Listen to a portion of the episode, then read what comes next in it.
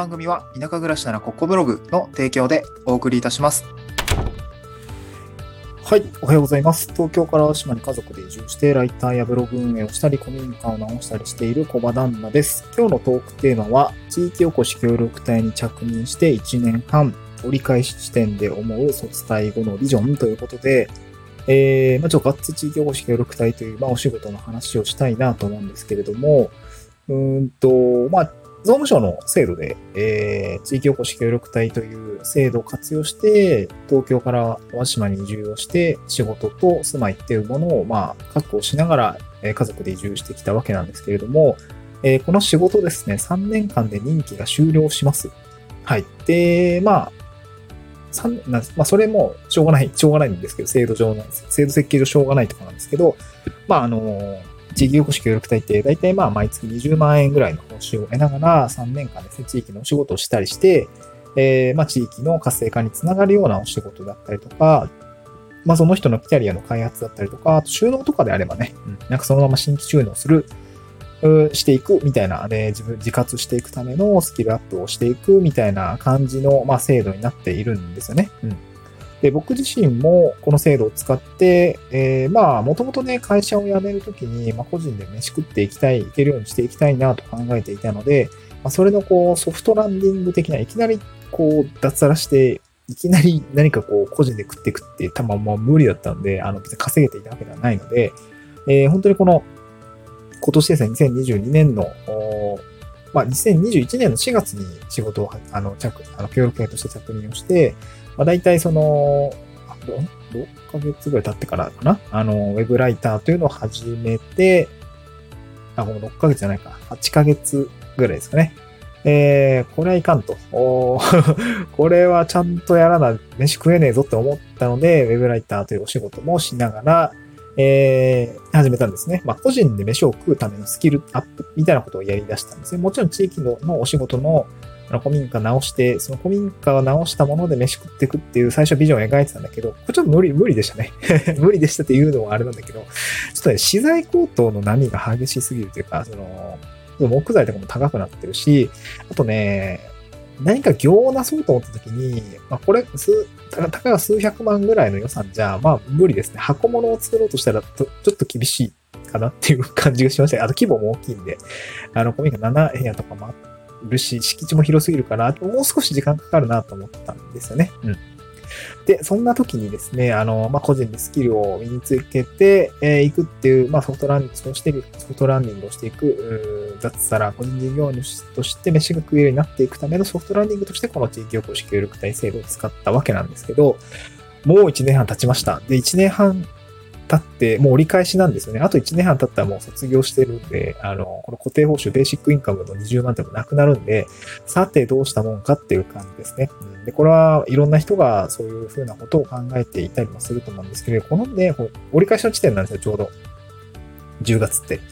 でね、みんなこのタイミングで本当何考えてるんですかね。まあ、もしそういう同じような同期のね、協力隊の隊の方がいたらね、いろんな地域の協力隊に聞いてみたいなとは思うんだけど、これ1年半後の折り返し何を思ってたんですかね。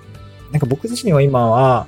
えーウェブライターのお仕事が楽しかったりとか、あとインタビューライティングのお仕事だったりとかも、あの、ホワイトペーパーの執筆とかも、あの、始めて、うんと、まあ、月に5万円だったり、7万円だったりっていう風な稼ぎの糸口が見えてるので、なんか割かしそんなに不安じゃない。でも多分不安なんか、なんかね、難しい。あの、ちょっと自信はあるし、ちょっと、あの、やっぱ大きな不安もあるっていう感じですかね。これ1年半後自分がどうなってるのか、稼げる、稼げるようになってるのかっていうところは、誰もわかんないし、自分で稼げるように、えーっと、まあ、因果関係を作っていく必要があると思ってるんですけど、今んとこね、ちょっとまあ、ウェブライターと一つの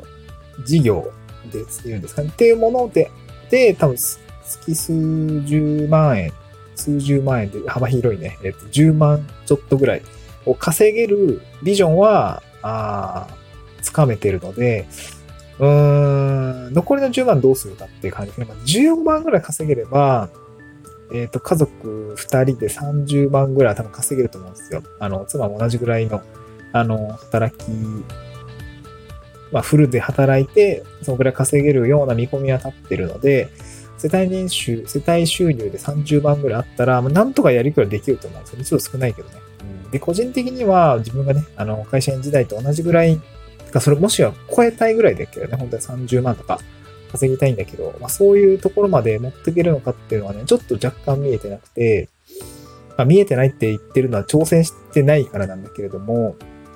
そう、ちょっとどこまでいけるかなっていうのが、正直ね、あの、まだ未知数ですね。ちょっと不安もあったりもするし、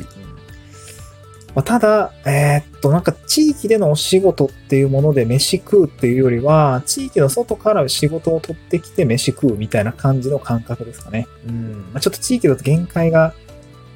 あるというかね、わかんない。あの、その、これ、この前も話したような気がするんですけど、お金になるまで時間がかかりすぎる 事業ってのはやっぱりあるんですよね。その、結構いろいろ構想はあるんですよね。いろいろ構想はあるデントサウナの話もあったりもするし、あの、地域の、まあ、葉っぱビジネスみたいなものもあったりもするし、まあ、あとは、その、自分が所属しているその経済圏で仕事を取っていくみたいなことも、あの、行ってはいたりもするし、それが、まあ、やりたいことかって言われるとちょっとわかんないんだよね。っとわかんないんだけど、もう面白いことたくさんあるんですよね。で、面白いことに多分いろいろプリ突っ込んでいくと、まあ、それなりの、例えば10、10割分の3割ぐらいのリソースは割かれちゃうと思うんで、えー、それがお金にならないときに、こう7割で残り30万稼げるかって言われたときには、ちょっとまだ疑問があるっていう感じがあって、そう、すごく、まあ、正直不安定な状態かなと思ってます。ただ、自信がないわけではない。月10万ぐらいの稼ぎ口が作れる、ないわけではないっていうところが、うん、なんかまあ、幸いっていう感じですかね。うん。多分、これ聞いてる方、あの、地域おこし協力隊大型マジでどうすんだろうみたいな 思ってる人結構いると思うんですけど、まあ、本当に個人で飯食っていくためには、地域の人からどんどんどんどん仕事を取ってきて、えっ、ー、と、できればなんですけど、一緒にやる、一緒に仕事がさばける人を増やして、月賞は上げていきたいかなっていう感じですかね。本当にそう、なんか自分の時間が足りなくて、最近しんどくなってきたんで、本当にこう、力を借りたいなっていう感じなんですけど、うん頑張りたいなと思いますね。そうですね。うん。本当にそう感じますね。はい。なので1年半経って思うところは、地域で飯が食う、地域で生き残っていくためには、地域の仕事で飯食っていくというよりは、地域外のところからお仕事を取ってきて頑張っていくスタンスですっていう感じですかね。はい。まあ、そのウェブで、えっ、ー、と、オンライン上なのか、あのー、まあ、オフラインのつながりで仕事があるのかっていうところありますけれども、結構ね、えー、いろんなとこでいろんな仕事をするっていうのは変わらないかなと思いますね。あの、本当に副業で、えー、月5万だったり10万だったりものを複数持つっていうような感じで今動いていきたいなと思っています。はい、そんな感じでございました。地域おこし協力隊でこれ聞いてる方はですね、本当に、えー、頑張りましょう。はい。頑張りましょう はい、また次回の収録で、あ、えー、っと、あれですね。せっかくなんで、あの、電子書籍は、えー、出版してます。えー、急に、急な宣伝なんですけど、まあ、そろそろですね、あの、移住の出版して1年経つのかな ?12 月に出してからまだ10ヶ月か。1年ぐらい経つまでにね、またちょっとぼちぼちコツコツ、あの出版をですね 宣伝していきたいなと思いました。はい、また次回の収録でお会いしましょう。バイバイ。あ、スタンド F の概要欄にあのリンク貼り付けておりますので、そちらからぜひよろしくお願いをいたします。また次回の収録でお会いしましょう。バイバイ。